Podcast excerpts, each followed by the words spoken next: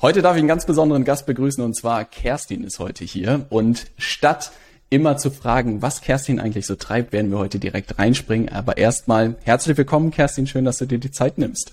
Vielen Dank für die Einladung. Ich freue mich auf deine erste Frage. ich habe Kerstin schon äh, ein bisschen vorgewarnt, dass wir heute direkt reinspringen. Und zwar wirst du entlang des Weges mitbekommen, dass Kerstin doch recht erfolgreich auf LinkedIn unterwegs ist, sogar zur Top Voice geworden ist. Und deshalb dachte ich mir, starten wir direkt mit einer spannenden Frage. Und zwar, wenn du nochmal komplett bei Null auf LinkedIn beginnen würdest, was würdest du tun? Na, und da bin ich natürlich gespannt auf deine Antwort. Uh, das ist eigentlich eine große Frage zu Beginn. Ähm, ich glaube, ich würde erstmal überlegen, was möchte ich eigentlich auf LinkedIn? Mhm. Also erstmal, was ist meine Absicht? Möchte ich Kunden gewinnen? Möchte ich mich zu einem bestimmten Thema äußern? Möchte ich einen Mix aus beidem? Das erstmal für mich ganz klar zu definieren, was ist eigentlich mein Ziel? Und mhm. dann zu überlegen, nur für dieses Ziel, zum Beispiel, ich möchte mich ähm, als Experte, als Expertin für ein bestimmtes Thema positionieren. Was sind denn dann inhaltliche Themen, die darauf einzahlen? Also was sind Fragestellungen, die dann vielleicht die Community beschäftigen? Ähm, und genau, dann entsprechend einfach mal Content Pieces, also einfach mal Beiträge, Texte vorzubereiten. Und dann ist es ganz viel, ich glaube, das wirst du auch unterstreichen können, dann ist es ganz viel einfach ausprobieren. Mhm. evaluieren, ne? was hat geklappt, welches Format kommt vielleicht gut an, welche Themen kommen gut an und dann eine stetige Verbesserung. Also ich vergleiche das immer ganz gerne mit dem, ähm, ich glaube, das heißt The Lean Startup Loop, ne? Mhm. Dieses Bild, ah. Measure, Learn. Ja. Also ne, ich baue etwas, ich habe eine Annahme, vielleicht dieses Thema funktioniert gut, dann schreibe ich's, gebe es einfach mal raus auf LinkedIn, measure it, also ne, ich messe es, ich gucke, wie mhm. ist die Reaktion, wie sind so die Rückmeldungen und dann lerne ich daraus und gehe nochmal weiter in den nächsten Content-Teil. Kerstin, wir starten ja stark. Das gefällt mir richtig gut. Direkt beim Lean Startup gelandet. Weil tatsächlich, ich glaube, das wäre super spannend und da bin ich auch neugierig, wie du das am Ende machst. Weil genau dieser Prozess, glaube ich, viele Leute sitzen, glaube ich, davor, wissen, dass sie mit Content starten müssen. Selbst wenn sie schon Content machen, ist es so, glaube ich, dass viele sich immer wieder was aus den äh, Fingern saugen, was sie posten könnten. Na? Kannst du mal ein bisschen berichten, wie du da rangehst? Weil ich fand diesen Gedanken so cool auch gerade mit diesem Lean Startup Circle sozusagen immer besser zu werden. Aber gibt es so einen Prozess, hast du einen guten Prozess für dich gefunden, wie du an die Themen kommst und machst du das wöchentlich, zweiwöchentlich, einmal pro Monat? Erzähl uns mal ein bisschen, wie du, wie du da rangehst. Das, da bin ich selbst extrem interessiert, wie du das machst. Also ich wünschte, ich könnte sagen, in meinem, du hast das perfekte System gefunden. Ja. genau, in meinem Contentplan ist für die nächsten vier Wochen alles geplant. Mhm. Tatsächlich bin ich eigentlich auch eher so ein Typ, der vieles oder die vieles aus dem Bauch heraus macht. Ja.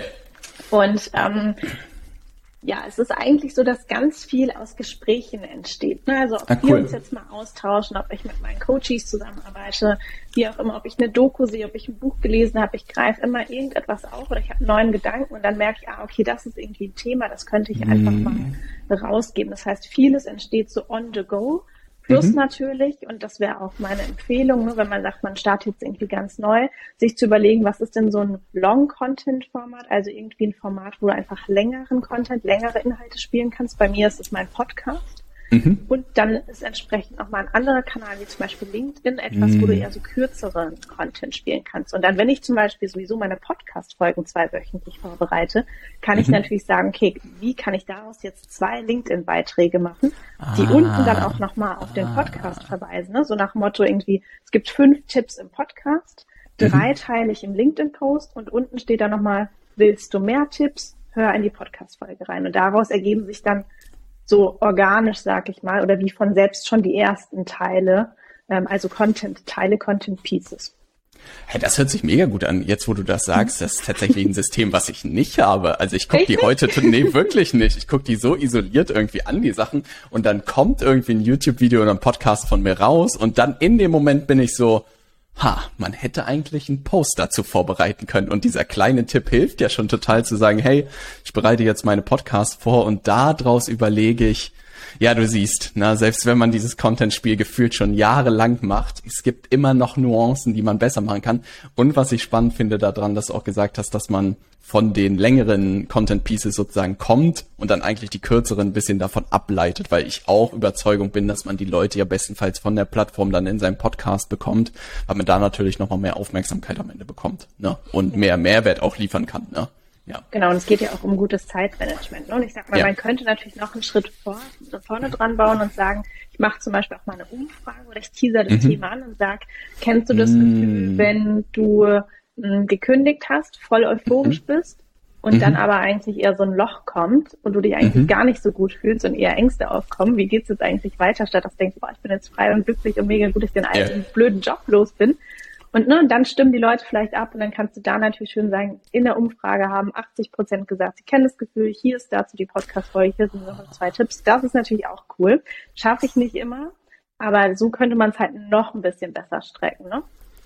Ich merke schon hier, Marketierchen unter sich, das gefällt mir sehr gut. Denn tatsächlich, diese Umfragen habe ich jetzt auch erst in den letzten Tagen irgendwann so entdeckt. Ich hatte die immer so, es gab ja diese Zeit, wo die relativ groß waren und präsent waren und jeder hat da irgendwie so Schabernack mitgetrieben. Aber ich glaube, viele haben es auch einfach benutzt, um die Reichweite bekommen, aber nie, wie du gesagt hast, um Ideen und Contentwinkel so zu testen.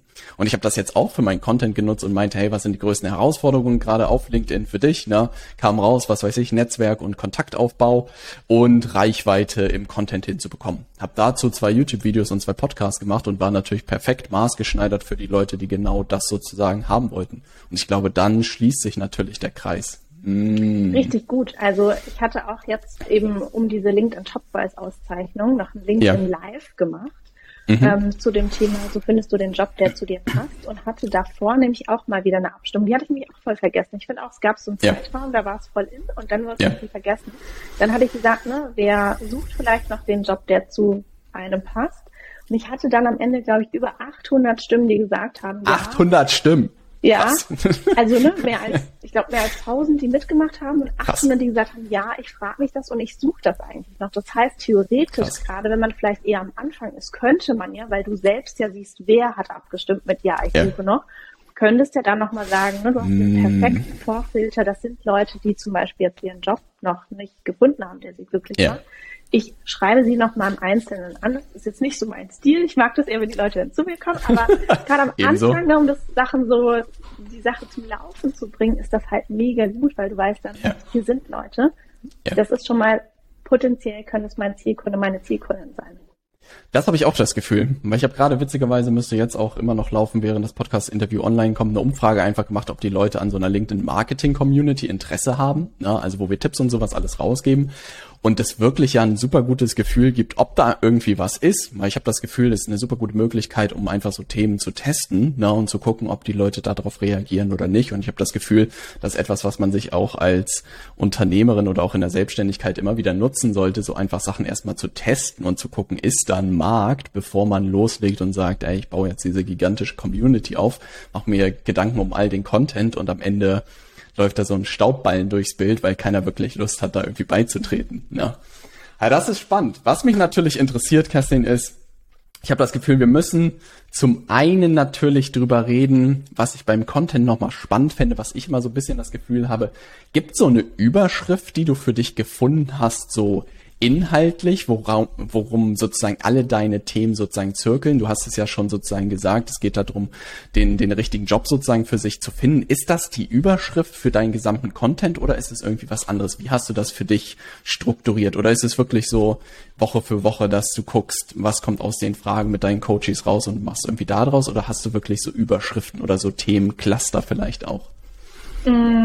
Ich glaube, so zu 80 Prozent ist das natürlich schon der Inhalt, ne? weil es für mhm. mich zum Beispiel auch eine Plattform ist, wo ich sage, zum einen möchte ich mich als Expertin positionieren für das Thema ähm, Arbeit, die mhm. den Menschen stärkt und die dich mhm. eben glücklich macht. Ne? Und ich, in meinem Profil steht ja auch, ich gehe hier erst, also ich gehe erst von LinkedIn, wenn alle Job, äh, alle Menschen den Job machen, der sie wirklich glücklich macht. Das heißt, das ist mhm. mein Antrieb.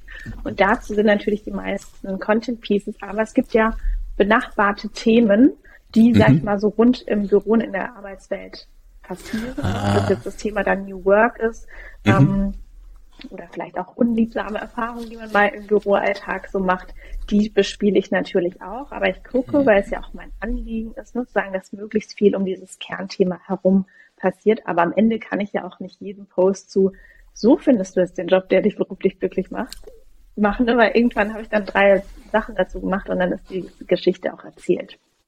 Das ist perfekt. Das nutze ich heute hier direkt zum Brainstorming, Kerstin, weil ich finde, dein Motto ist genial, ne? weil ich habe das Gefühl, ist wie so eine kleine Mission irgendwie. Ne? Also dieser Gedanke, dass man wirklich mit der Arbeit, die man tut, eine Verbesserung sozusagen in der Welt schafft und mit dem Content, den du tust, genau darauf ausgerichtet ist.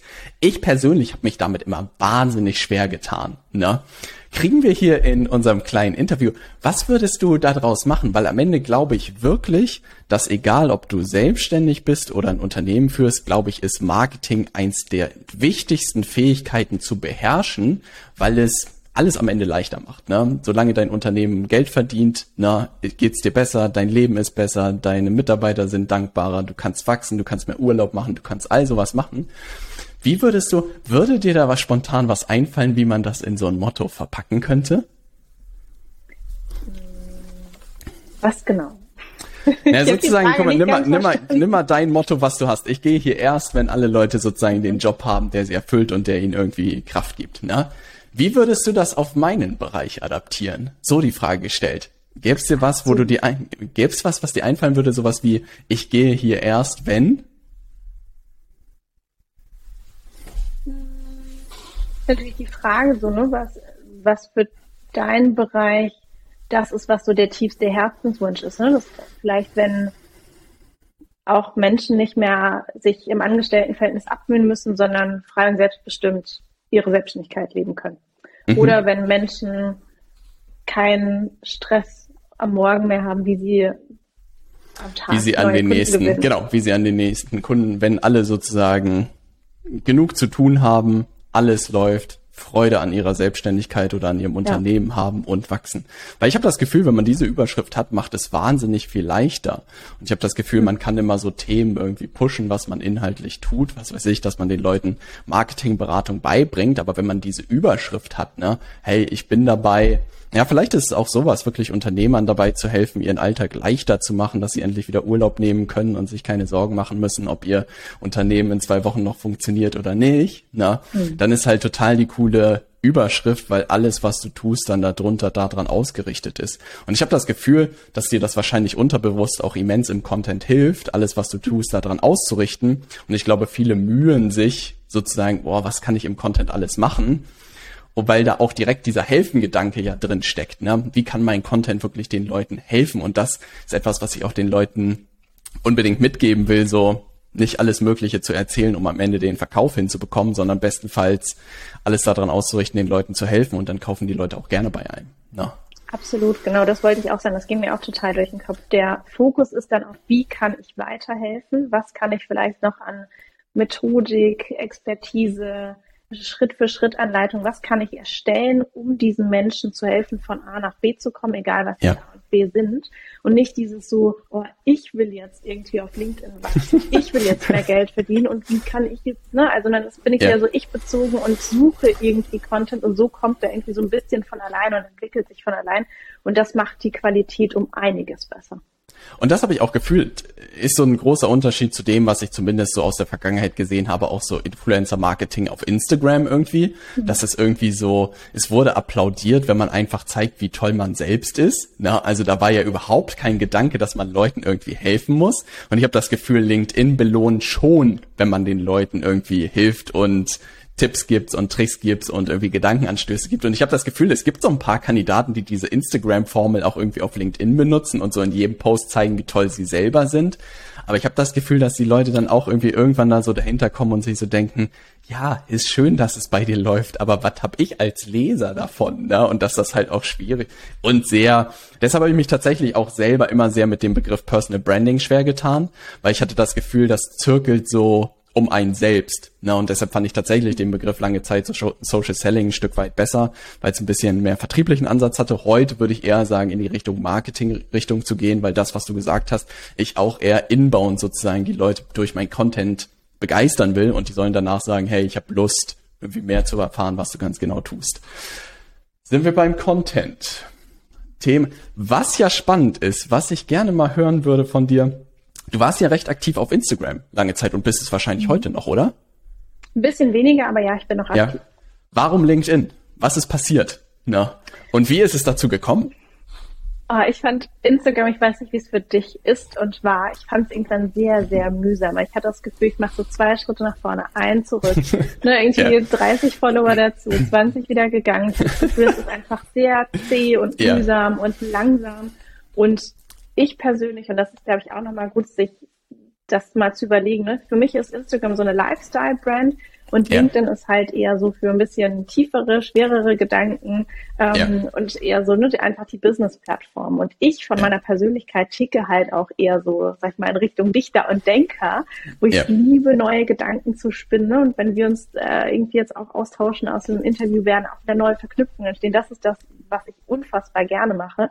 Und dafür habe ich auf LinkedIn einfach mehr Raum und Platz, weil Instagram, ich glaube, das kann jeder auch mal reflektieren. Man scrollt einfach nur durch. Ich habe jetzt auch die letzten Wochen das Gefühl, er wird fast gar nicht mehr kommentiert, maximal ja. geliked, aber es ist so sehr schnelllebig.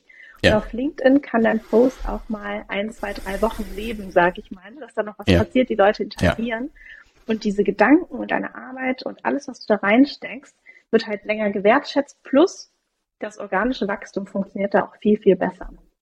Ich wollte gerade sagen, das wäre ja tatsächlich auch so eine Frage, die ich auf dem Zettel habe. Da muss es ja mit, ich habe gesehen, über 37.000 Follower auf LinkedIn mittlerweile. Na, also Kerstin, das ist ja wirklich eine Hausnummer. Na, gibt's da so? Ich glaube, das ist nämlich auch so ein Part, wo ich dir vollkommen zustimme. Ich habe mich mit Instagram auch immer wahnsinnig schwer getan, bis ich irgendwann gefühlt nur noch Instagram Stories gemacht habe für Entertainment und das irgendwie so halbwegs funktioniert hat, weil du ja auch so, also ich meine, es ist ja bildlastig und in Bildern irgendwie sozusagen Mehrwert zu liefern, ist halt meiner Meinung nach unglaublich schwierig. Na, wenn du Videos gepostet hast, hat das auch wenig gebracht, so dass ich irgendwann gesagt habe, hey, ich kapp das irgendwie komplett, weil es nicht meine Plattform irgendwie ist. Und das, was du gesagt hast, ich glaube, diese Besonderheit auch bei LinkedIn, dass du über deine Kontakte hinaus Leute erreichen kannst mit deinem Content, ist eine super coole Sache. Ne? Und dass du wirklich viel tiefere Sachen auch irgendwie teilen kannst. Und ich bin heilfroh, dass es endlich eine Plattform gibt, wo man auch so die Wirtschaft erreichen kann und es trotzdem diese menschliche Dimension hat, weil keine Ahnung, so auf Facebook und Instagram ist man nie an diese Leute rangekommen. Ne? Und ich habe das Gefühl, dass das bei äh, LinkedIn gut geklappt hat. Wie sah dein Weg aus? Weil was ich am Ende auch beobachtet habe, und das wäre ganz spannend, ich glaube, du hast deine Erfolgsformel, also dein Erfolgsformat auch für den Content gefunden. Ne? Also ist tatsächlich etwas, was bei uns, was wir immer beibringen, sozusagen unter Social Content im Sinne laufen sollte, dass man persönliches Bild nimmt, na, und sozusagen eine Story oder so mitbringt. Und das hast du ja für dich gefunden. Das sah am Anfang wahrscheinlich auch nicht so aus, ne? Wie sah denn deine Testphase eigentlich aus und vielleicht auch in Zusammenhang mit den, mit den Followern, die du aufgebaut hast? Ist das dann irgendwann, ist ein Post irgendwie völlig durch die Decke gegangen oder ging das irgendwie so Schritt für Schritt? Führ uns mal da gerne durch. Also LinkedIn habe ich, glaube ich, schon seit oh, bestimmt sechs, sieben, acht, vielleicht zehn Jahre kann, aber seitdem ja. ich irgendwie angefangen habe zu arbeiten, um einfach da mit meinen internationalen Kollegen auch vernetzt zu sein. Ja. Und aber nie Content bespielt. So ein bisschen intensiver habe ich dann angefangen 2021. Mhm. Da hatte ich dann auch ähm, jemanden in meinem Team, eine Content Managerin, die mich da so ein bisschen unterstützt hat. Wir haben verschiedene Inhalte einfach mal ausprobiert. Auch hier wieder ne, Annahmen ausprobieren ja. und dann gucken, machen wir weiter damit oder probieren wir mal was Neues aus. Das hat dann so ganz okay geklappt. Ich weiß nicht, organisch, glaube ich, sag mal, von meinem rein privaten Nutzung, äh, von meiner rein privaten Nutzung hatte ich vielleicht 900 bis 1000 Kontakte. Dann habe ich angefangen 2021 eben so ein bisschen mit dem Content zu spielen und mich auszuprobieren. Dann würde ich sagen, war ich bei 2500, 2600 Followern im mhm. Februar 22. Mhm. Und dann hatte ich ähm, Das war vor einem Jahr? Ja. Krass. Hast du jemals ja. Leute proaktiv hinzugefügt? Am Anfang, ich hatte es ganz ja. kurz mal gemacht, ja. weil es ja auch so eine Strategie ist. Auf jeden Fall. Aber es hat sich so schlimm angefühlt. Ich, ich, also ich habe es, glaube ich, vielleicht drei, vier Tage gemacht und dann nee, irgendwie, nee, ich, ich habe es ja vorhin schon gesagt, ne, ich liebe ja. das einfach, wenn ich Sachen rausgebe, Gedanken rausgebe und die Leute sagen, das ja. ist gut, das ist spannend, ich möchte ihr folgen oder ich möchte ja. mit ihr zusammenarbeiten und nicht dieses, hey, willst du mich hören? Ne? Und ähm, am Anfang, hey. genau, am Anfang ja. war das vielleicht ein bisschen mehr dazu, um sich einfach zu etablieren, aber ja. das war einfach nicht mein Game. So deswegen, ich ja. hatte 2500, 600 Follower ungefähr. Ja. Zu dem Zeitpunkt dann ein Abendworkshop angeboten, so eine Masterclass zum Thema selbstbewusst auftreten. Ja. Und dann war ich, ich weiß nicht, ich glaube, ich war so ein bisschen erkältet in meinem Schlafanzug und dachte mir so, ah, eigentlich kann ich nochmal einen LinkedIn-Post irgendwie so rund zu diesem Thema machen, nochmal auf die ja. Masterclass verweisen, vielleicht melden sich ja noch ein paar Leute an. Setze mich dann hier an meinen Schreibtisch, habe angefangen, was zu schreiben und dachte mir so, oh, das ist schon echt so, das ist schon ziemlich deep, was ich erlebt habe, ne? weil ich, also die Überschrift war, ich war selbstbewusst und dann kam die Arbeitswelt. Weil ich früher Oha. während der Schulzeit mega selbstbewusst war. Ne? Yeah. Ich habe dann irgendwie auch mal ich aus dem Nähkästchen plaudern. Ich habe auch mal als DJ aufgelegt. Niemals. Einen Verein gegründet. ja, Geil. genau. also schon so meine Sachen gemacht. Und dann bin ich aber in diesen Arbeitskontext gekommen und ja. hatte in diesem Post auch beschrieben, ne, statt meinen Like Air Force One, die ich geliebt habe, ich dann irgendwie so Ballerina ah, Stimmt, oh Gott, ja. Holunder und so ein Kram ja. und mich voll verkleidet. Und dann ist das alles so ein bisschen verloren gegangen oder ich habe mich ein Stück weit verloren, habe das runtergeschrieben, dachte mir so, holy moly, wirst du das jetzt echt posten? Dann dachte ich mir, okay, ich mache einfach. Und dann ja. ist wirklich einfach nur LinkedIn explodiert. Nachrichten, Benachrichtigungen, Follower. Und dieser eine Post hat mich von 2500, 600 Followern auf über 11.000 Follower katapultiert. Krass. Ein einziger Post. Krass. Krass. Wenn ich Angst hatte, auf Veröffentlichen zu klicken. Aber ich habe das Gefühl, das ist witzigerweise, was Farina auch immer wieder sagt. Sie hat das Gefühl, bei den Posts, die geknallt haben, war, hatte sie immer Bauchschmerzen vorher, weil sie meinte ja. so, ah, das ist ein bisschen. Mm. Und ich glaube, das kann man auch am Ende mit Polarisieren relativ gut erklären. Ne? Also wo man selbst so ein bisschen weiß, ah, das wird anecken an der einen oder anderen Stelle oder geht ein bisschen zu weit.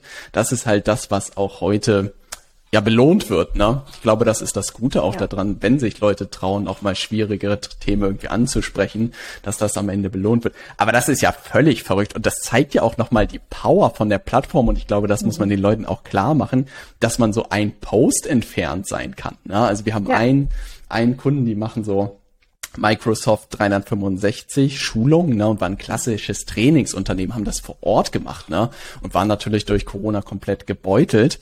Und dann haben wir am Ende wirklich mit denen eine Content-Strategie entwickelt und er hat angefangen, so kleine Tipps und Tricks sozusagen rauszugeben vor ähm, dem Computer. Ne? Der ist auf über 45.000 Followern in, glaube ich, zwölf Monaten gewachsen durch diese kleinen Tipps und Tricks. Ne? Und hat auch deren Unternehmen komplett verändert. Die haben, glaube ich, ihre Mitarbeiterzahlen verdoppelt, brauchen sich keine mehr Sorgen um Umsätze und Aufträge irgendwie machen. Und das war so cool zu sehen, mal diese Power der Plattform zu merken, wenn man guten Content am Ende rausgibt und das am Ende auch nicht weil das ärgert mich immer an diesen Content-Kollegen so, die dann immer sagen, ja, das dauert einfach ewig alles, ne? Ja, es dauert häufig nur ewig, weil du einfach noch nicht richtig gut bist oder unter keiner Anleitung irgendwie das Ganze machst. Ne? Weil wir haben wirklich auch Kunden bei uns in der Beratung, die haben den fünften Post, der ist viral gegangen und hat 5000 Likes bekommen, weil sie direkt die Anleitung von uns bekommen haben. Kann man natürlich nicht garantieren, aber erhöht natürlich die Wahrscheinlichkeit immens. Und insofern ist das cool, dass es auch bei dir ein Post war, der so da durchgebrochen. Ja. Und dann wurde es wahrscheinlich leichter, oder? Ja, dann war natürlich erstmal für mich auch der Druck ziemlich hoch. Okay. Wow. Scheiße, jetzt muss ich liefern. Ist das jetzt der Beitrag meines Lebens? Kommt dann noch mal was Gutes oder was? Stimmt, dann hat man wahrscheinlich so Ängste, dass man so ein One-Hit-Wunder ist, ne? Ja. Genau, genau. Äh, ich habe noch mal, ich habe ein bisschen noch mal in meine Zahlen geguckt. Ich weiß, du magst das ja sehr gerne. Gerne. Ähm, tatsächlich habe ich geguckt. Also nee, der erste Virale, von dem ich gerade gesprochen habe, hatte zwei Millionen Views und 26.000 Likes tatsächlich und war deutschsprachig, muss man auch dazu sagen. Ne? Krass, krass. Es war schon heftig. Und dann kam aber noch einer, der war tatsächlich noch besser mit 2,4 Millionen Views und 37.000. Weißt du die Headline noch? Also müsste ich nochmal gucken, ist auch bei ja. meinen Highlights gespeichert, aber ich glaube, ähm, ich glaube, das war, wir haben keinen Fachkräftemangel, sondern einen Mangel an guten Arbeitgebern. Spannend. Ich glaube, das war der Post. Also provokante Headline, äh, Headlines ja. kannst du auf jeden Fall ja, ja genau, so ein bisschen provokante Headlines, aber ich glaube, was wichtig ist, ist ja noch diese, wir haben im Marketing immer gesagt, diese Human Truth, ne, diese menschliche mhm. Wahrheit zu merken, genauso wie bei diesem Selbstbewusstseinspost. Da ist irgendetwas, was nicht so oft ausgesprochen wurde, ja. aber wo jeder sagt, so ein Fünkchen, natürlich gibt es auch Fachkräftemangel, ne, aber so ein Fünkchen ja. daran ist ja wahr. Denn wir haben auch ein Problem, dass es nicht genug gute Arbeitgeber gibt. Ja, auf jeden Fall. Da würde ich auch, ich glaube, das ist ein guter Punkt, dass da auch viel Wahrheit drin liegt und ich glaube, die richtigen Leute, die auch dazu stimmen würden, ne, dass da Luft nach oben ist. Ne? Ja. Aber ich glaube, also wie du, wie du auch nochmal gesagt hast, ne, es ist so ein bisschen ein Ausprobieren und für mich vergleicht das immer gern wie bei so einem Safe, den man öffnen möchte. Du brauchst die richtige Kombination und dann klickt alles ineinander. Ja. Also Themen, ah. bei mir war es irgendwann auch die Art des Schreibens. Also ich glaube, ich habe einfach meinen Stil gefunden, mhm. kurze, knackige Sätze, eine bestimmte ähm, Abfolge von Paragraphen, beziehungsweise mhm. einfach so ein ja, bestimmtes Layout vielleicht. Mhm. Und das ist irgendwas, wo ich mhm. mich einfach sehr wohlfühle. Das hatte ich das ganze Jahr davor auch nicht gemacht. Mhm. Und dafür braucht es aber manchmal so ein bisschen Trial and Error ausprobieren, um so seinen eigenen Stil zu finden. Und es hilft auch nicht. Das sehe ich nämlich auch, dass manche versuchen, das zu übernehmen. Ja, funktioniert sagen, nicht, ne? okay, ne? Wenn ja. Kerstin so schreibt, schreibe ich auch genauso. Und dann läuft das. Es, du musst gucken, was zu dir, deiner Marke, deiner Audience, ne, deiner Zielgruppe ja. und dem Content passt. Und das muss irgendwann so ineinander klicken und dann läuft es halt einfach richtig, richtig gut.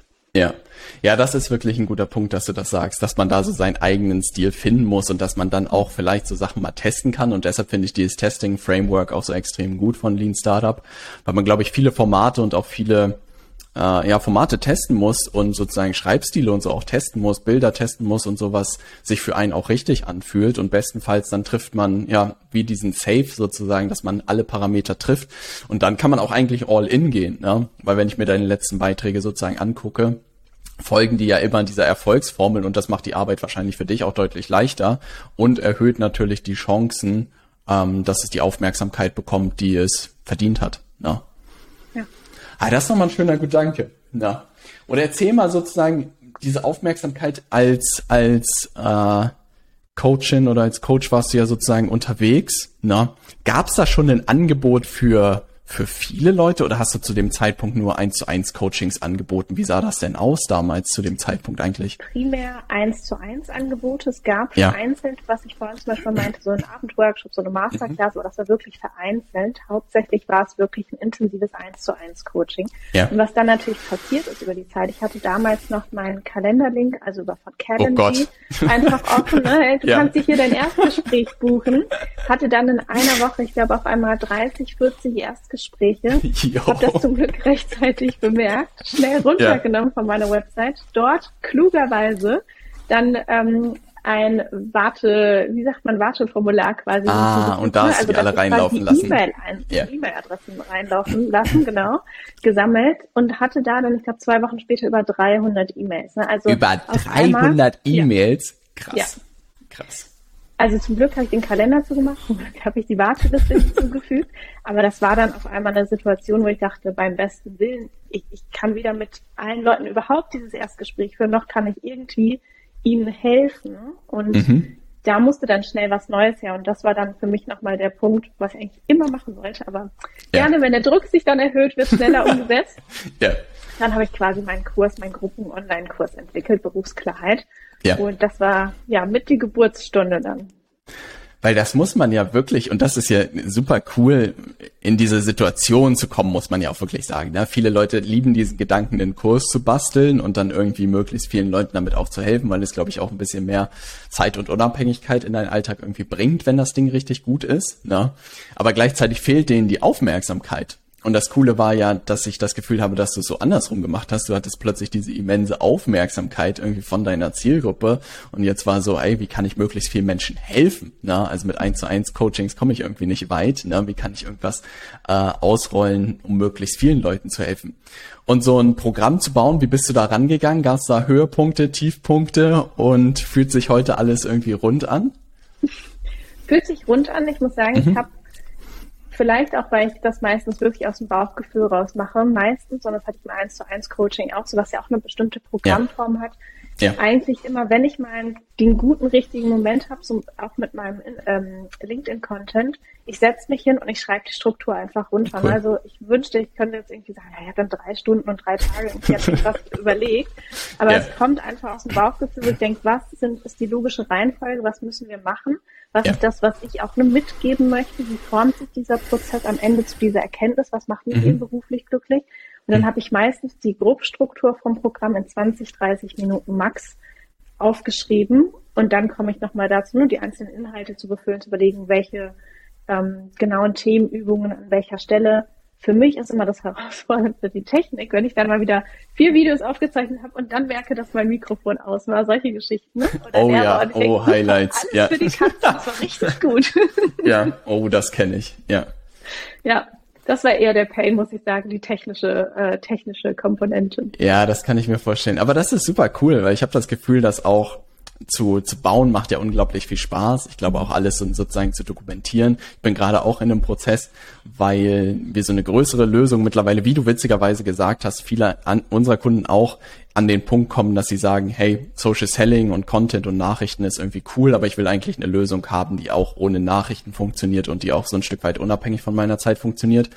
Und am Ende, glaube ich, die Überschrift ist, dass wir wie so ein Akquise-Funnel gebaut haben für LinkedIn. Na, dass wir versuchen, die Aufmerksamkeit auf der Plattform zu bekommen, egal ob über Content oder über Werbeanzeigen. Und dass es dann bestenfalls einen Funnel gibt, der die Leute sozusagen aufwärmt, den besten Content an die Hand gibt und dass sie dann irgendwann sagen, hey, was die da tun, hört sich spannend an, ich buche mir mal ein Telefonat. Na? Und ich merke, dass auch dieser Bau des Programms ist auch immer so ein innere innere Kampf mit sich selbst irgendwie das Beste irgendwie liefern zu wollen, weil ich habe das Gefühl, in jedem Modul bin ich so, ah, was sind die besten, was die kürzeste Lösung, was ist das beste Tool dafür? Und ich bin immer in diesem Prozess, wenn ich das baue, bin ich auch immer danach recht froh, wieder ein Stück weit raus zu sein, weil es auch irgendwie ein bisschen anstrengende Arbeit ist. Ne? Mhm. Hast du das auch so erlebt? Also hast du da auch bei Modulen so gemerkt, ah, wie kriege ich da irgendwie das Beste raus? Oder war das aus deiner Expertise und aus deiner Erfahrung ähm, entspanntes Dokumentieren, weil du all diese Sachen aus den 1 zu 1 Coachings hattest? Mm, bei mir war es vom Inhalt her tatsächlich eher entspannter. Wie mhm. gesagt, der größere Pain war dann eben diese Kamera aufzeichnen, sich nicht verhaspeln, alles angeschaltet ja, stimmt. haben, Licht ja. tun und so weiter. Äh, ja. Das war für mich wirklich das Größere. Und natürlich dadurch, dass ich ja auf einmal diese große Nachfrage hatte, war ich dann so, okay, das heißt, jetzt wird schnell dieser Kurs erstellt, der wird schnell verkauft. Und er wurde auch verkauft, bevor alle Inhalte und alle Videos ah, aufgenommen waren. Ah, ja. Ne? Heißt natürlich, du hast während des Kurses natürlich auch nochmal den Druck zu sagen, jetzt müssen irgendwie die anderen Inhalte auch nochmal fertig werden. Also einfach so einen ja. zeitlichen Faktor. Ja, da hast du es ja richtig und gemacht. Das hat ein bisschen ja. Stress gemacht. Sell before build, ne, heißt es ja immer so schön. Ne? Erst verkaufen und dann das Ganze bauen. Wie hast du es verkauft? Würde mich interessieren. Wie sah deine Strategie aus? Mm, sie wird immer besser. Mhm.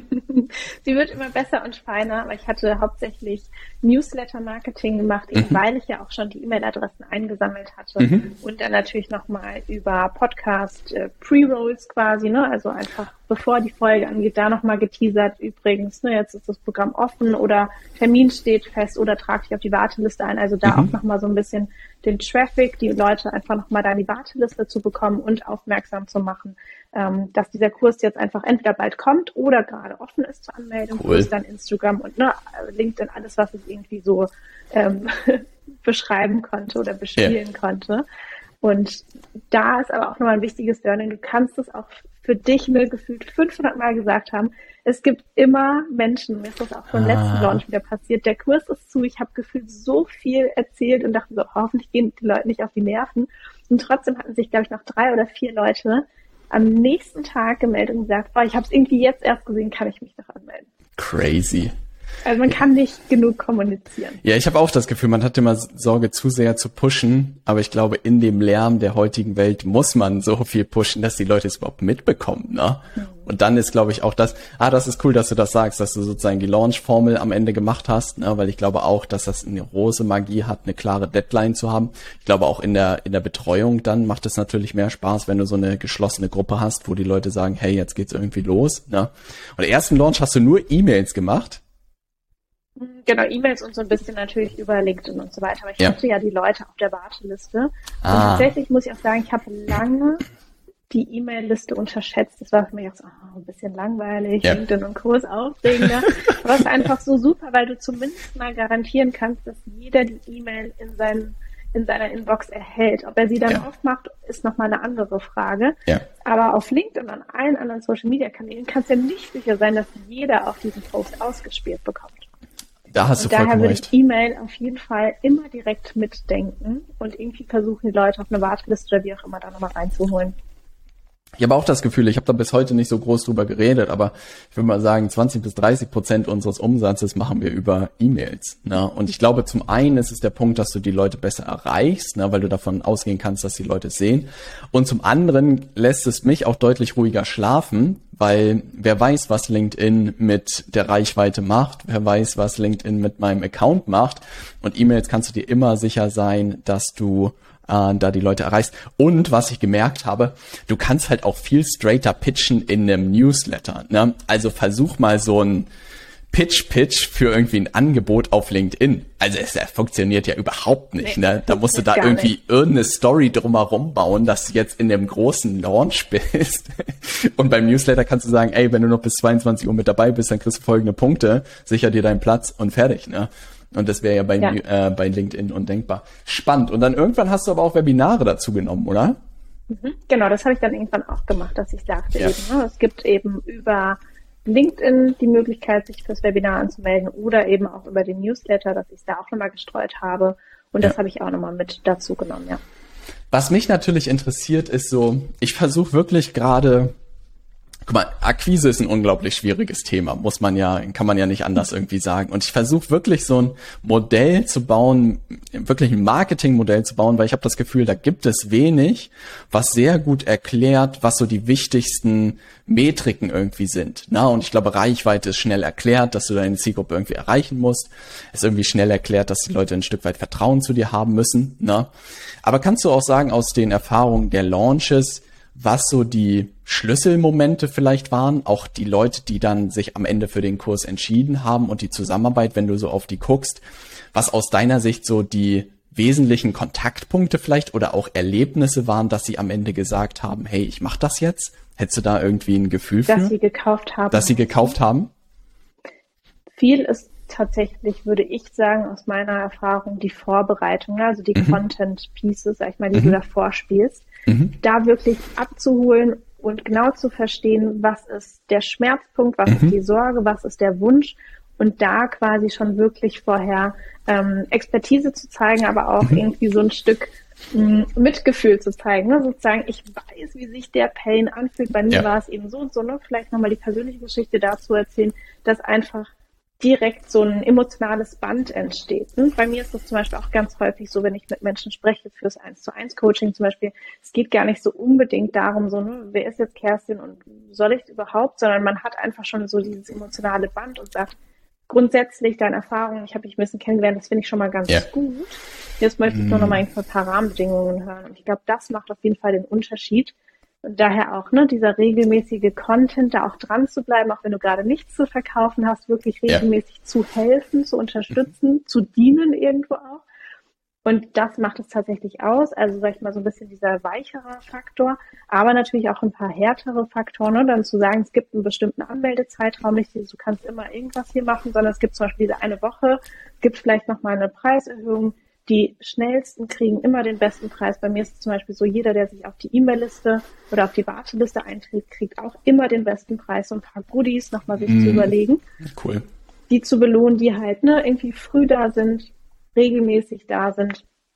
Und da gibt es natürlich schon so ein paar Mechanismen, die mhm. da einfach auch nochmal helfen, entsprechend ähm, ja die Entscheidung abzunehmen, soll ich jetzt soll ich mitmachen oder nicht, ne? Indem man dann auch ja. zum Beispiel macht ihr auch nochmal Kundengeschichten Teil, dass die Menschen einfach wissen, was passiert da eigentlich mit mir, was kann danach anders sein als jetzt. Und ja. habe ich Lust auf diese Veränderung, möchte ich wieder ne, von A nach B, möchte ich dieses B haben ja. oder nicht. Ja, das ist so gut, dass du das sagst, weil ich habe das Gefühl, dass man viele dieser Modelle unglaublich kompliziert machen muss. Aber wie du sagst, man muss die Leute da abholen, wo ihre Schmerzpunkte sind, na, wo ihre Herausforderungen sind, dass sie verstehen, hey, genau in diesen Situationen hilft dir das Ganze. Du überreden, was die gewünschten Ergebnisse sind, na, auch zu erzählen, was es dir am Ende bringt. Und dann ist am Ende ja bestenfalls das Angebot wirklich die Abkürzung zwischen A und B. Na, also dass man wirklich klar macht, hey, wenn du von A nach B gehen willst, dann ist mein Angebot eigentlich genau die Abkürzung dafür, weil du alle Tools an die Hand bekommst, um da so schnell wie möglich hinzubekommen. Und ich habe das Gefühl, ja, dass man häufig vieles irgendwie zu kompliziert macht. Aber wenn man die Schmerzpunkte trifft und die attraktiven Ergebnisse trifft und dann das Angebot wirklich hinpackt und sagt, hey, es funktioniert, weil es coole, der coole Beweis war am Ende auch bei unserem kleinen ähm, Social Selling oder LinkedIn-Kurs, na, dass ich genau dieses Framework angewendet habe, das Angebot danach strukturiert habe und gerade die Tage, den wieder online geschaltet habe für unseren Angebotspreis, Werbeanzeigen drauf geschaltet habe und von Tag eins jeden Tag wieder Verkäufe reinkommen. Und das war für mich so absurd zu sehen, dass es funktioniert, weil am Ende es sich an diese Grundlagen sozusagen hält. Gleichzeitig bringt es einen aber in, so ein bisschen in dieses Dilemma. Ich finde diese Launch-Logik so immens charmant, weil man so, dann pusht man, was weiß ich, vielleicht eine Woche oder in einem Monat mit Vorbereitung und so und dann hat man auch wieder ein bisschen Ruhe. Und gleichzeitig hast du ja auch viel Content dann in den anderen Monaten, wo du halt auf nichts irgendwie einzahlst. Und es gab ja wahrscheinlich auch die Überlegung, die du mal gemacht hast, dass man es nicht nur mit einem Launch macht, sondern dass man es auch Evergreen sozusagen macht. Was sind denn da deine Gedanken? Ich habe das Gefühl, dass Evergreen unglaublich schwierig ist. Also ich merke das selber, dass man so Woche für Woche in den Kalender guckt, in unserem Fall nach Termin und nach Amtfragen und sich jede Woche so wieder überlegt, wo kommen die her? Na, dann gibt's keine Ahnung, ist Fasching, dann hast du gefühlt gar keine Anfrage. Na? Und ich habe das Gefühl, manchmal denke ich auch drüber nach, einfach auf dieses Launch-Modell zu wechseln, einmal pro Quartal sowas zu machen und wahrscheinlich hätte man ähnliche Ergebnisse, aber ich könnte es heute in keiner Form irgendwie messen. Na? Hm. Beides hat ja seine Vor- und Nachteile. Mhm. Also ich kenne auch genug Beispiele jetzt von mir selbst oder auch von, von anderen Kollegen, Kolleginnen, mit denen ich mich austausche, dass man dann eventuell, wenn du zweimal im Jahr eine Launchwoche hast und dann aus Versehen nur die falsche Woche erwischst, weil dann ah. Covid ausbricht oder weil dann auf einmal Ferien sind oder doch irgendwie das Wetter viel zu gut ist und dann hast du so ein bisschen die Chance vertan, ohne dass du selbst mm. was dafür konntest.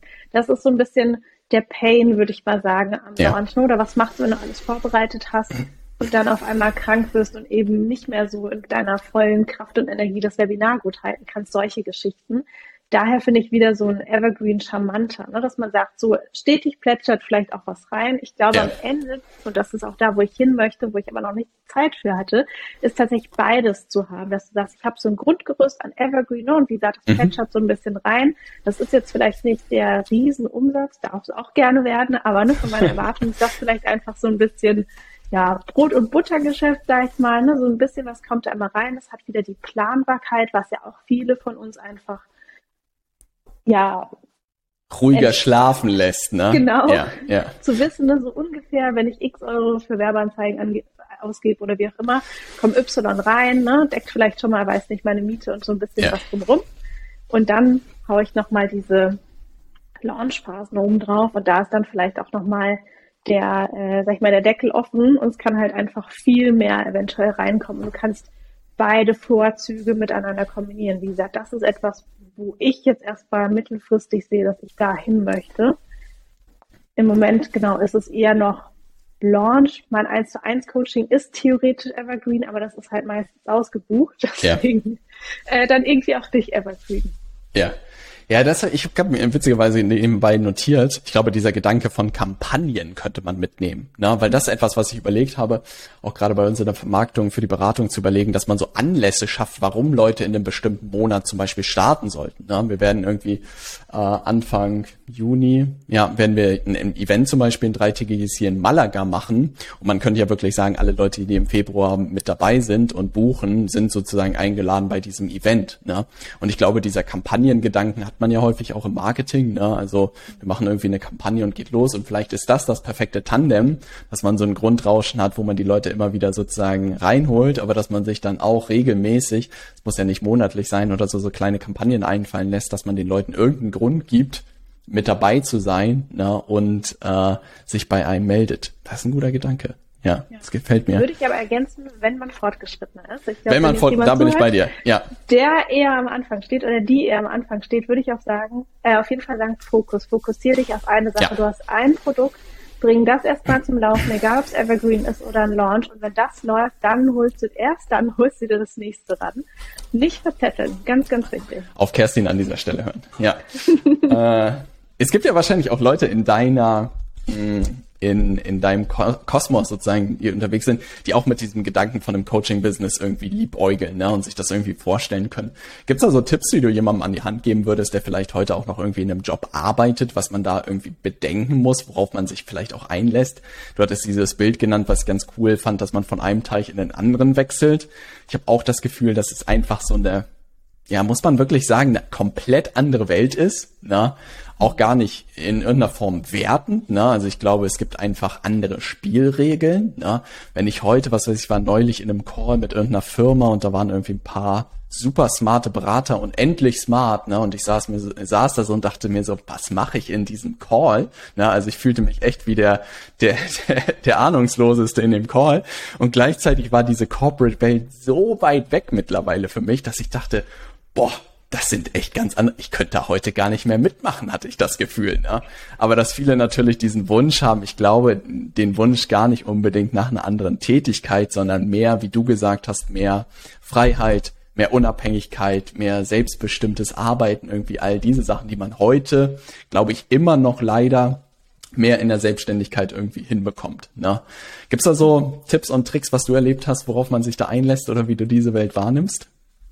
Hm, es sind ein bisschen zwei, zwei Fragen. Finde ich, die mhm. erste ist ja so ein bisschen dieses, ne, wenn, wenn man wirklich diesen Coaching-Business-Gedanken hat.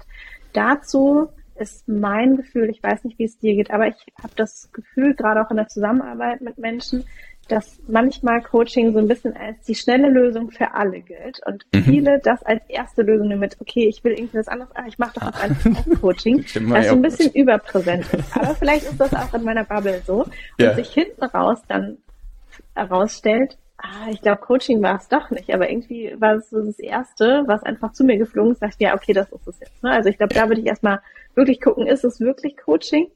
Oder wie kommst du da jetzt eigentlich drauf, ne, dass ja. das das Coaching sein soll? Ähm, dann, gerade wenn es in so eine Form geht von Angestellten zu selbstständig oder was auch immer dann das Thema ist, ne? aber dieses, dieses Bild, was ich wirklich sehr gerne nutze, von einem Teich in den anderen zu springen, ist ja erstmal zu wissen, dass es ganz viele andere Teiche auch gibt. Ne? Das ist, glaube ich, der erste Schritt, erstmal zu überlegen. Es gibt halt nicht nur dieses, ich bin zum Beispiel angestellt in der Behörde oder ich bin angestellt im Großkonzern oder ich bin vielleicht schon davor selbstständig, sondern es gibt andere Teiche, eine andere Arbeitsform, andere Branchen, sich das erstmal mhm. klar zu machen. Ah, das ist gut. Dann im zweiten Schritt erstmal zu gucken, so, ne, so ein bisschen rumzulaufen, jeden Teich mal reinzuschielen und zu sagen, wie läuft es denn da eigentlich? Zumindest so von außen betrachtet. Ne? Was, was sind vielleicht Vorzüge? Und du hast auch was sehr Wichtiges angesprochen, das auch ganz im Zentrum meiner Arbeit steht. Es geht nicht nur um dieses, was mache ich, die Tätigkeit, die Aufgaben, ja. sondern eben um diese Rahmenbedingungen. Ne? Wie arbeite ich? Mhm. Brauche ich örtliche Flexibilität? Brauche ich Sinn? Brauche ich zeitliche Flexibilität? Da gibt es ja ganz, ganz viele Facetten. Das ist auch mal Bestandteil im Kurs und im Coaching, das mal alles für sich rauszufinden. Mhm. Weil es geht nicht nur dieses, bin ich Social Media Manager oder bin ich jetzt Architektin, sondern es geht ja. um so viel mehr. Und da erstmal zu gucken, ne, was, wovon träume ich eigentlich, was hoffe ich mir, was in diesem anderen Teil irgendwie anders ist. Mhm. Kann ich dann leichter Kunden gewinnen? Kann ich mit meinen Kindern mehr Zeit verbringen? Keine Ahnung, was das Thema ist und sich das ja. erstmal klar zu machen. Und dann natürlich auch zu wissen, dieser Moment, ne, raus aus dem Teich, wo man schon so wohlig warm geschwommen ist, ist dann ein bisschen kalt, Ei. bis man wieder in den neuen Teich einsteigt. Ne? Sich darauf auch vorzubereiten. Ja. Ey, da bin ich vollkommen bei dir, dass das ein ganz anderer Teich ist. Und da bin ich tatsächlich relativ froh, muss ich sagen, auch irgendwie direkt nach dem Studium da reingesprungen zu sein in den mhm. anderen Teich, weil ich mir selbst auch da gesagt habe, ey, das wird so ein bisschen wie Fahrradfahren sein. Keine Ahnung, die ersten zwei, drei Jahre wird es irgendwie ruckeln und danach bestenfalls läuft es irgendwie stabil. Ne? Weil, glaube ich, man merkt das ja auch mit Familie und Kindern oder so, ist es nochmal ein ganz anderes Belastungslevel, glaube ich, wenn man von null irgendwie starten sollte. Soll niemanden abhalten, sozusagen damit loszulegen. Und gerade auch so Sachen wie kleine Feierabendprojekte. Ne? Zum Beispiel ermutige ich immer ganz viele Leute, einfach mal einen Podcast zu starten. Hat man am Ende überhaupt nichts zu verlieren, kann so ein bisschen in diese Welt von Content Creation auch irgendwie reinschnuppern, ne? weil das ist häufig ja so der erste Schritt überhaupt. Irgendwie seine Stimme finden, seine Themen finden, irgendwie merken, wie man Aufmerksamkeit bekommt kommt. Und das kann ja wirklich jeder nach Feierabend machen. Ne? Hm. Ja, oder eben gut. auch LinkedIn-Beiträge zu genau, schreiben. Genau, oder LinkedIn-Beiträge, genau. Und wenn ja. es einer im Monat ist, ist ja total egal, aber probier ja. dich aus und guck einfach mal, ob dir das Thema liegt und wie es sich anfühlt. Und das ist auch ein wichtiger Schritt, mal so auf Probe in diesen Teich reinzuspringen und zu gucken, was passiert da eigentlich so und gefällt es mir. Ne? Weil meistens haben wir so eine Vorstellung, wie es ist und die Realität ist dann vielleicht eine andere. Daher ist ja. Ausprobieren halt total gut. Und dann vielleicht zu merken, oh, ich habe jetzt irgendwie fünf LinkedIn-Beiträge geschrieben, jetzt merke ich eigentlich, habe ich gar keine Lust mehr auf das Thema. Mich interessiert ein anderes Thema. Ja. Ah, das ist perfekt. Ja, das mit dem Testen auch da an dieser Stelle. Das Lean Startup, das ist ganz weit vorne. Lean Marketing, ja, damit mache ich was. Wirklich, ne? Ja, ist, ist es wirklich. Ganz viel auszuprobieren Wir ich habe auch das Gefühl, so in Iterationsschleifen zu denken, das machen wenige Leute. Ne? Ich habe doch das Gefühl, wenn man zum Beispiel, was weiß ich, sein erstes Webinar hält, dann halten die Leute das auf magische Weise, brechen dir, was weiß ich, rennen dir die Leute noch nicht die Bude ein und dann sagen die Leute danach, ey, Webinare sind nichts für mich. Ne? Und dann denke ich mir so, ja, schwierig. Also, wenn ich damit irgendwie angetreten wäre, dann wäre ich wahrscheinlich auch nie dahin gekommen, wo ich hingekommen bin, sondern weil ich wahrscheinlich das Ding 50 Mal gehalten habe. Und ich glaube, Mr. Beast bei YouTube hat das auch cool gesagt. Die Leute machen irgendwie fünf Videos und sagen sich so, ja, YouTube ist nichts für mich. Und er meinte, mach mal 100 Videos und dann reden wir das erste Mal. Ne? Also dann können wir darüber reden, was irgendwie funktioniert hat und was nicht. Aber unter 100 brauchen wir gar nicht erst irgendwie eine Diskussion starten. Und diesen Gedanken fand ich relativ cool. Ja.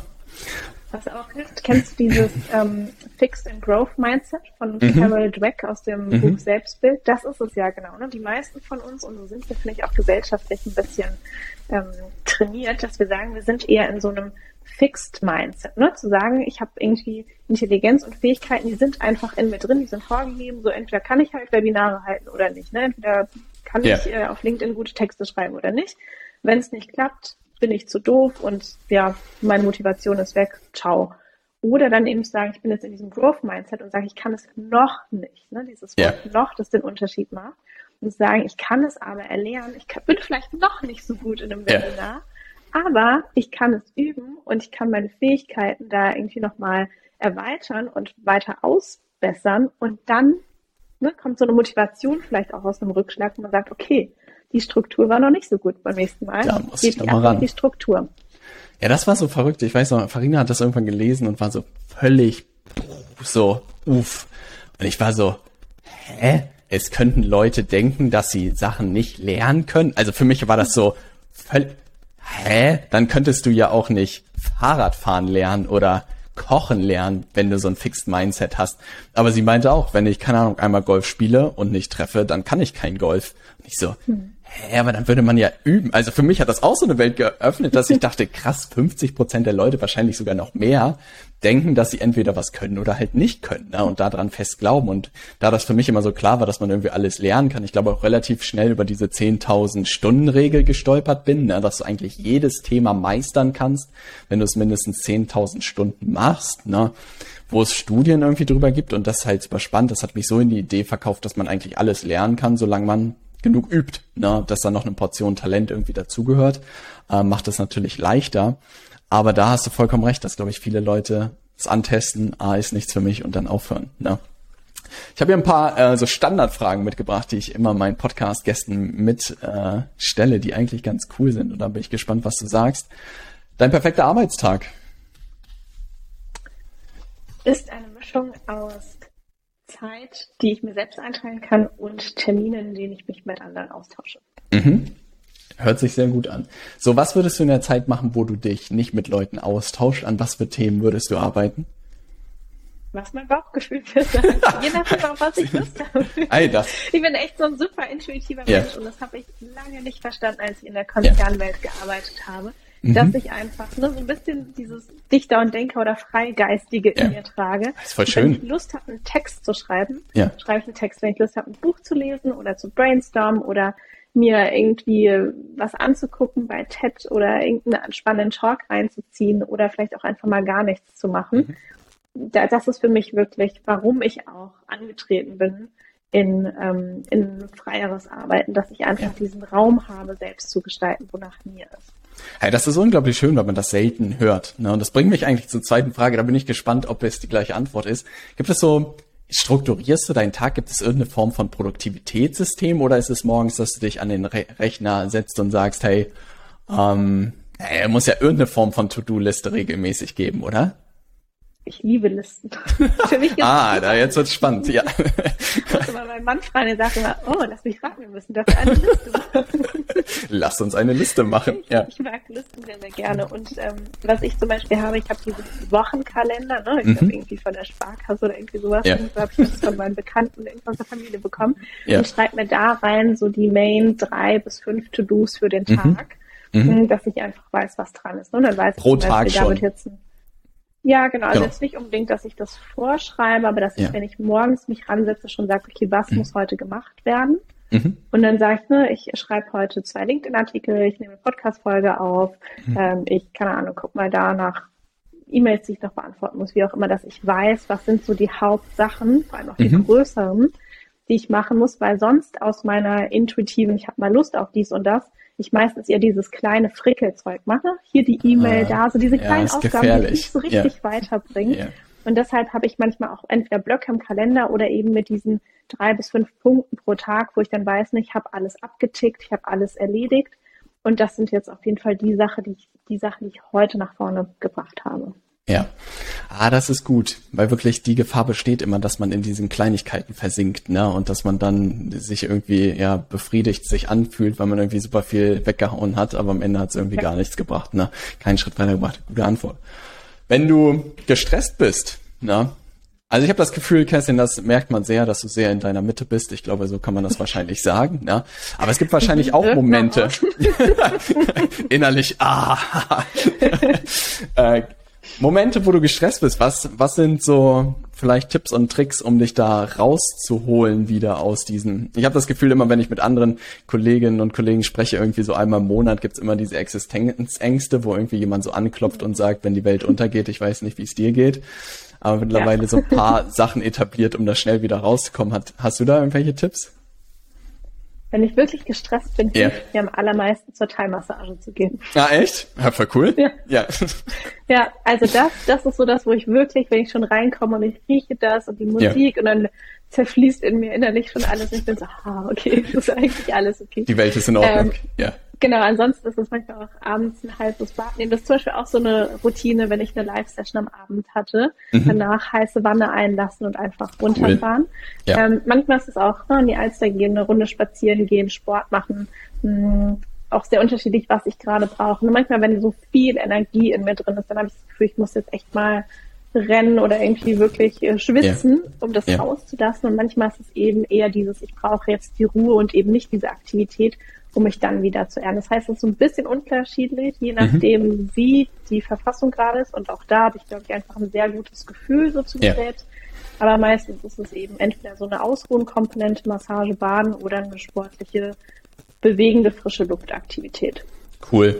Das wären, glaube ich, auch die Sachen, die ich machen würde. Mit Baden, das ist natürlich cool. Ey. Ich habe auch einen Kumpel, der das auch irgendwie mehrmals die Woche macht. Und ich dachte mir, ey, das ist irgendwie so ein cooles Ritual, was man nur noch selten hört. Ich bin eigentlich immer jemand, der in Hamburg darauf geflucht hat, dass diese ganzen Wohnungen immer diese unnütze Badewanne haben. Weil ich mir dachte, Echt, wer geht heute... Ja, wirklich. Ich war immer so, wer geht noch baden in dieser Welt? Aber anscheinend, ja, scheint es für viele ein gutes Instrument sein, um stresslos zu werden. Ist gut zu hören. Ja. Vor allem im Winter. Ja, vor allem im Winter. Gibt es ein Buch, was du jedem empfehlen würdest? Ah, da gibt es so viele tolle, je nachdem zu welchem Thema. Was ich sehr, sehr gerne mag, ist von Alex Balayan, glaube ich, heißt mhm. er, The Third Door oder das Tor zum Erfolg auf Deutsch. Ja. Ähm, das muss ich mir mal aufschreiben. Geschichte. Ja. War ein Student ähm, in den USA, der dann, glaube ich, bei irgendeiner Quizshow ich glaube, er hatte ein Segelboot gewonnen, also auch was sehr, sehr hochpreisiges, hat das aber ja. verkauft, damit das Geld genommen, hatte immer den Wunsch, berühmte Menschen zu interviewen, um ja. sie nach ihren Erfolgsrezepten für die jüngere Generation zu fragen. Dann hat er ja. wirklich über, ich weiß nicht wie lange, eine längere Zeit nach der Bill Gates interviewt, Lady Gaga, Steven Spielberg ist, glaube ich, drin und hat am Ende rausgefunden, aus diesen ganz individuellen Erfolgsgeschichten, wie sie es eben geschafft haben, dass sie eben alle so eine Art Third Door, also dritte Tür gefunden haben und vergleicht das mit der Analogie von einem Club.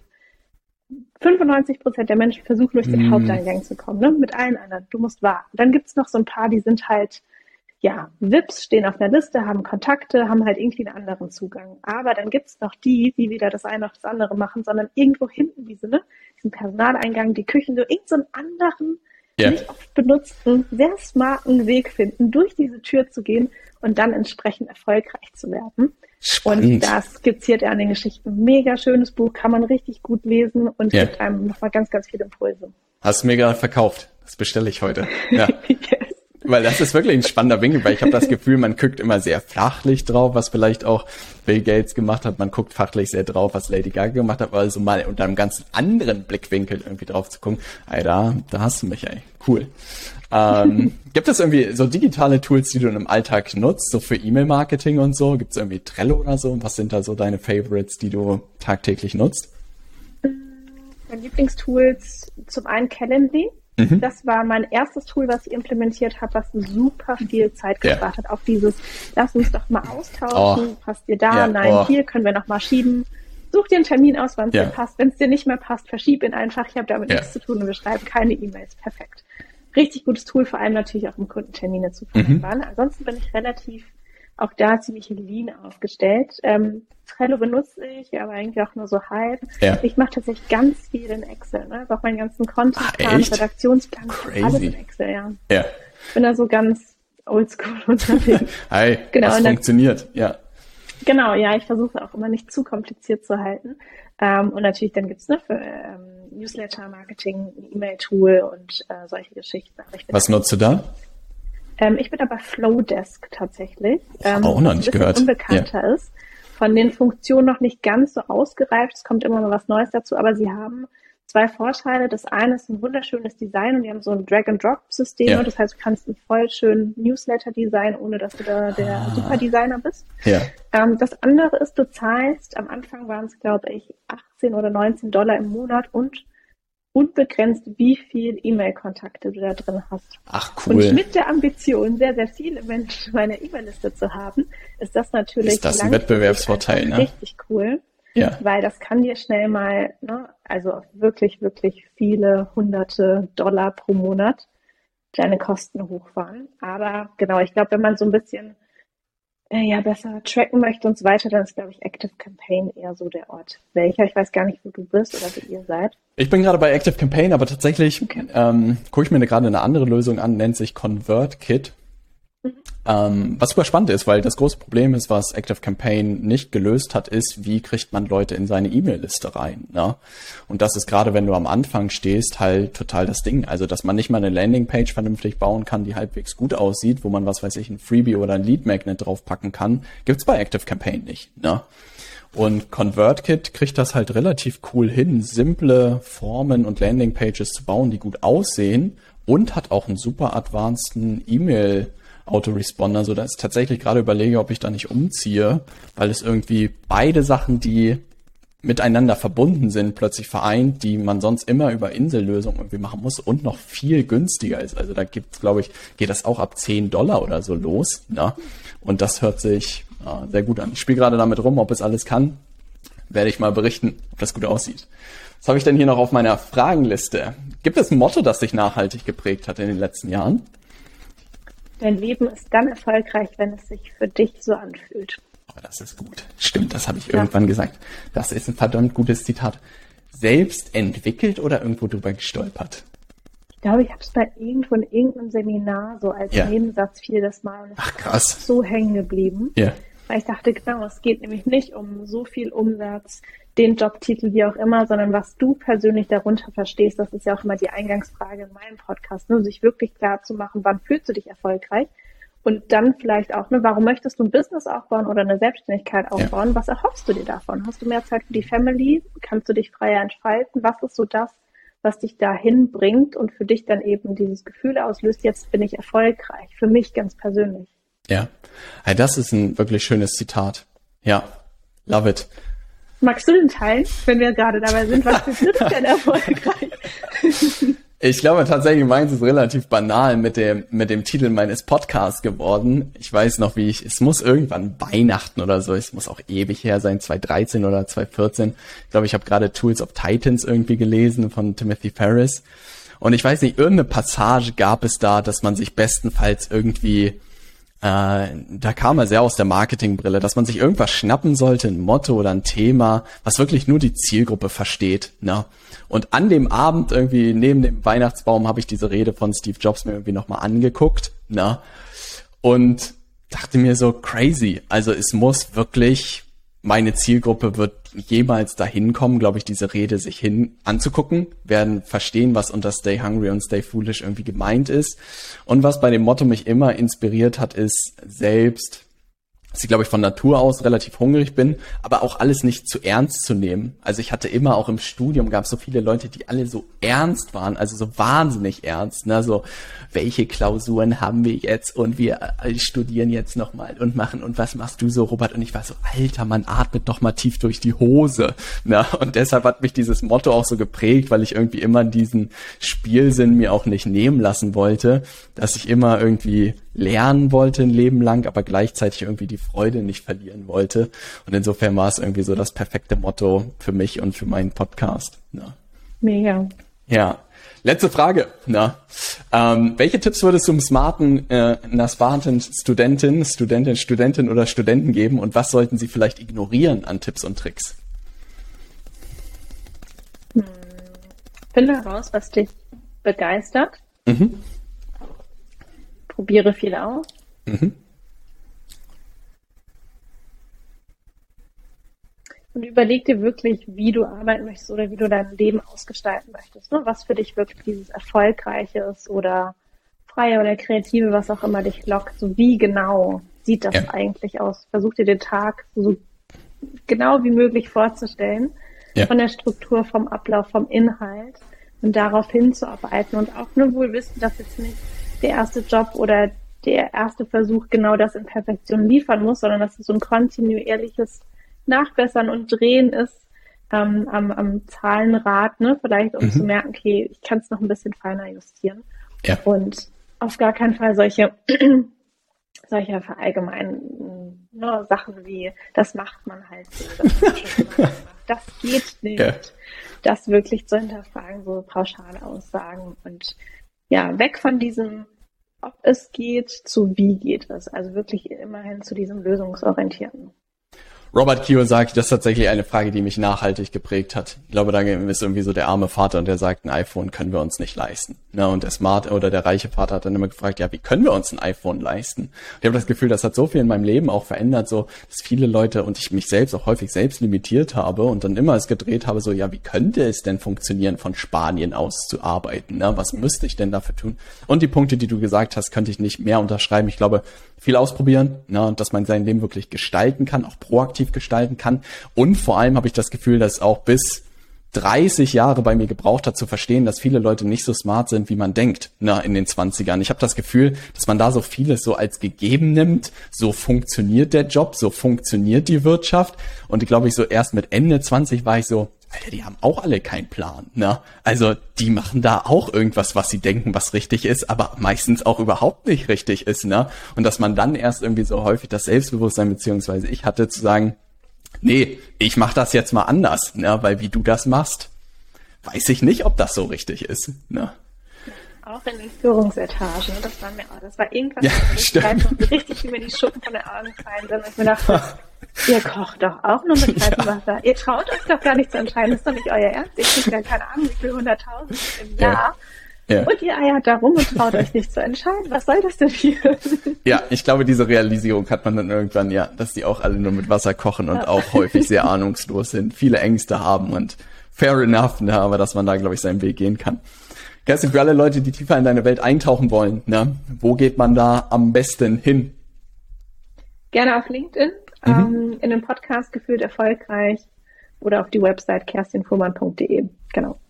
Kerstin, vielen, vielen Dank für das sensationelle Interview. Hat mir sehr viel Spaß gemacht. Viel mitgeschrieben hier nebenbei, was ich alles mal mitnehmen werde. Vielen, vielen Dank dir. Vielen Dank für die guten Fragen und für die neuen Gedanken.